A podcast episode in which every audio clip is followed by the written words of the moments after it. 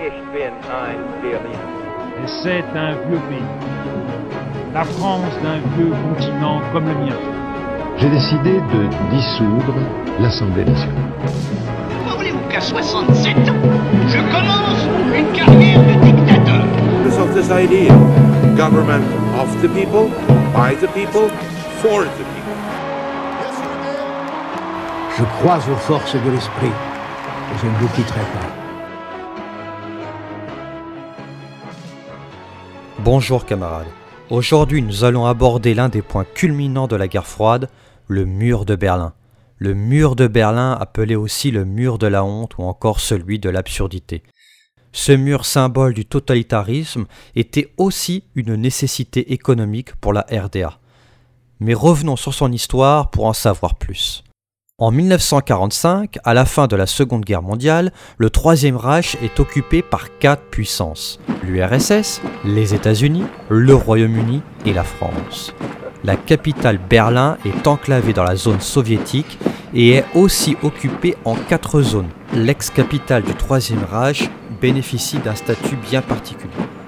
Après le blocus de Berlin en 1949, les zones d'occupation de l'ouest du pays fusionnent pour donner naissance à la République fédérale allemande, la RFA. C'est un pays démocratique, libre, qui se reconstruit très facilement grâce à l'argent des Américains.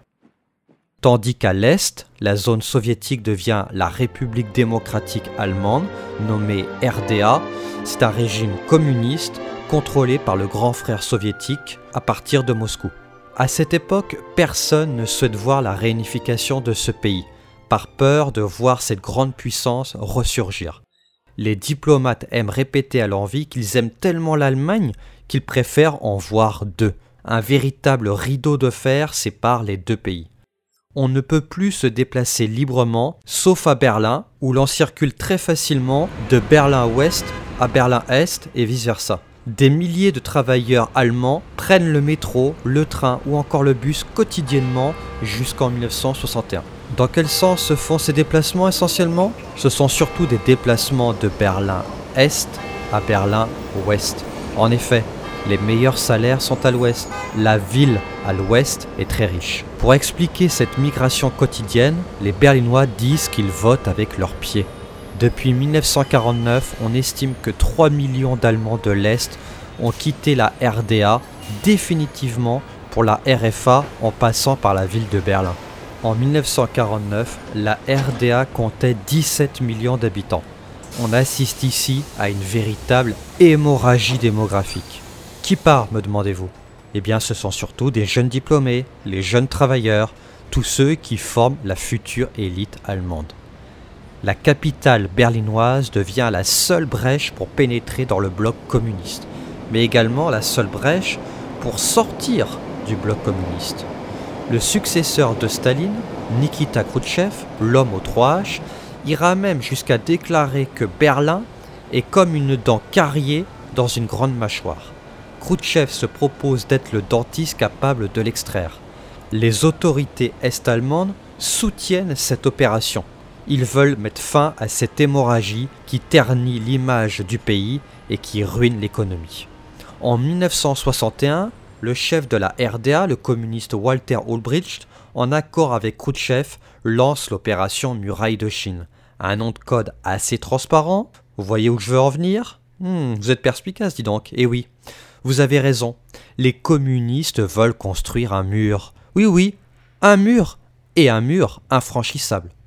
En juillet 1961, le président américain John Fitzgerald Kennedy, que l'on nommera plus tard JFK, déclare qu'il n'abandonnera jamais les Berlinois de l'Ouest. Vous saisissez la nuance? Il ne parle pas de tous les Berlinois, mais uniquement ceux de l'Ouest. JFK semble avoir fait le deuil de Berlin-Est. Quelque chose se trame, mais les Occidentaux n'agissent pas, d'autant que les signaux sont très alarmants. En effet, les communistes interdisent aux Berlinois de l'Est de se déplacer avec des valises dans la ville. Les membres des ambassades doivent décliner leurs identités au point de passage, ces fameux checkpoints. Les gardes frontières sont de plus en plus strictes, aussi strictes que les policiers français avec les attestations de déplacement. Certains Berlinois de l'Est, comprennent que le piège va se refermer sur eux. Ils veulent tout quitter avant la fermeture définitive. Entre le 1er août et le 10 août 1961, ils sont près de 17 000 Berlinois de l'Est à passer définitivement à l'Ouest. Les communistes ont déjà choisi la date. Le samedi 12 août 1961 à minuit. Et le samedi soir, on est la veille d'un, d'un, d'un dimanche, bien sûr. Et le dimanche, les travailleurs transfrontaliers sont comme vous. Ils ne travaillent pas. La date n'est pas innocente. Le 12 août, on est en plein pendant les vacances d'été. Kennedy est sur son yacht à bronzer, De Gaulle s'occupe de ses petits-enfants à Colombelle et des églises, et le ministre anglais est en pleine chasse à cour. Rien n'est laissé au hasard chez les communistes. Les réactions occidentales à la construction du mur seront pratiquement inexistantes dans cette torpeur estivale. Les autorités communistes mobilisent dans le plus grand secret des policiers de la Stasi, des gardes frontières, des maçons, et à 8 heures du matin en ce 13 août 1961, la ville est coupée en deux par des fils barbelés, des planches de 2 mètres de haut et même des blocs de béton. Mais le spectacle le plus hallucinant de Berlin, c'est en secteur français à la Bernauer Strasse qu'on le rencontre. Du côté est, les maisons elles-mêmes se sont changées en murs. Les soupirails, les fenêtres ont été murées. Alors chaque soir, on assiste à une grande migration. L'Est et l'Ouest vont à la rencontre l'un de l'autre vers ce mur qui les force à lever la tête, les rendant étrangement semblables à des poissons qui chercheraient de l'air. Sur tous ces visages, on peut mettre un nom, celui de l'autre visage de l'autre côté du mur. Le mur n'est pas encore construit, mais c'est tout comme. Une véritable chasse à l'homme commence dans les rues berlinoises on commence à arrêter tous ceux que l'on suspecte de partir. On expulse les habitants des immeubles proches du futur mur. Ils sont expulsés, oui, exclus, un peu comme vous quand vous refusez de faire le travail de M. Guillermo. Le mur va devenir un mur de prison. Non, pas comme le Sérène. Le Sérène est une école, je vous le rappelle. Mais revenons à ce qui nous intéresse vraiment. Les communistes installent les barbelés non pas sur la frontière, mais dans la zone soviétique.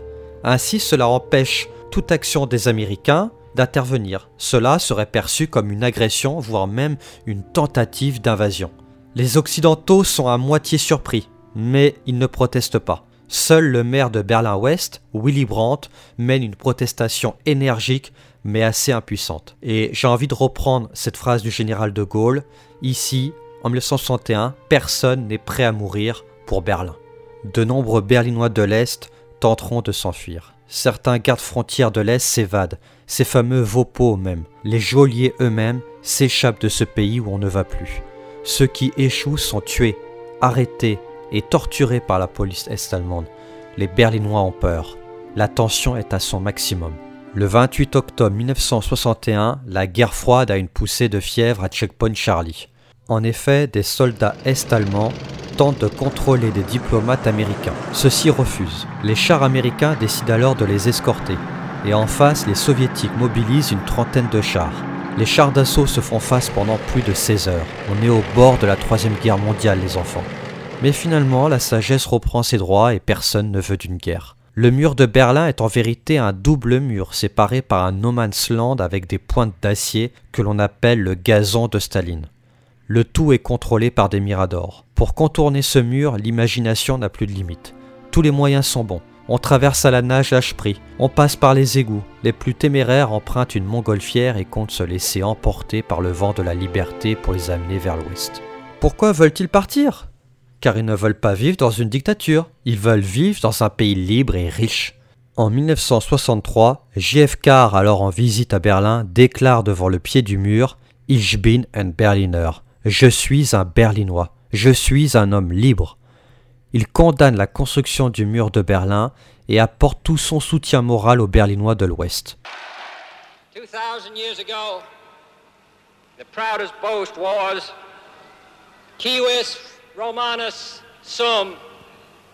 Today, in the world of freedom, the proudest boast is Ich bin ein Berliner.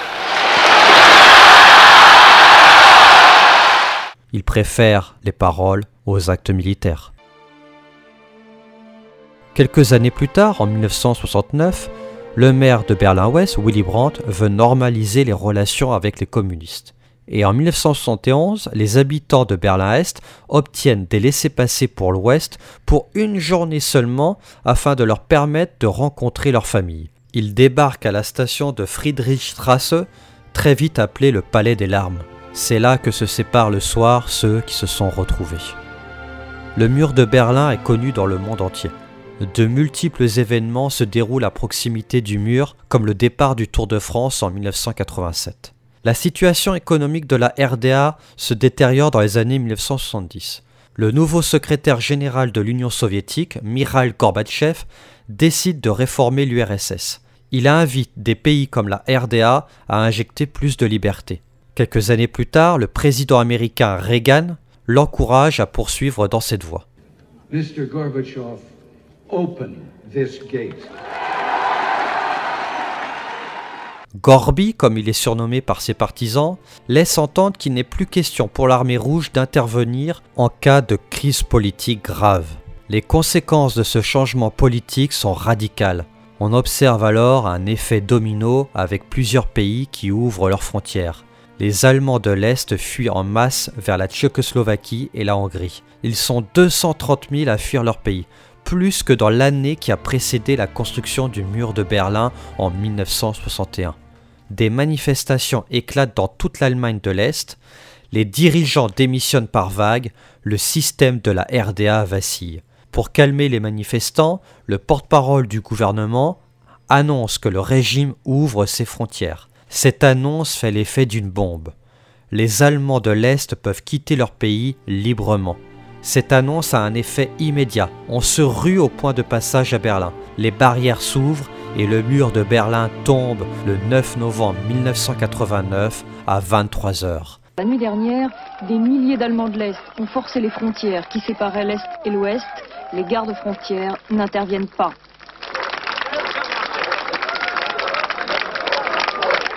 En théorie, les services de police de RDA devaient vérifier les papiers de cette foule. Très vite débordés, ils renoncent. Certains Allemands de l'Est, incrédules devant cette liberté accordée si brutalement, hésitent plusieurs minutes avant d'oser franchir la frontière. Et là, sur le pont de Bornholmer, 28 ans après, les deux côtés se retrouvent.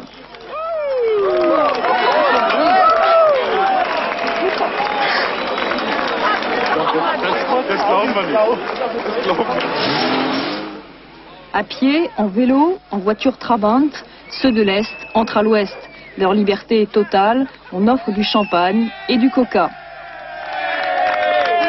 Le mur de Berlin n'est plus. Avec la chute du mur, c'est l'un des symboles de la guerre froide qui s'effondre. Je vous remercie de m'avoir écouté. On se quitte une fois n'est pas coutume en musique avec Gilbert Bécaud. Jamais, jamais une roue qui tournait au soleil. Jamais n'avait porté chance pareille. Son amour vivait de l'autre côté de la grande roue sûrement il la verrait. Et alors sur Berlin, sur le mur, il l'a vu était là, qui riait. Je savais que tu viendrais, je savais que tu comprendrais. Et il montait, il remontait, je t'aimerais, je t'aimerais, jusqu'à ce qu'elle en soit carrée la roue. La grande roue.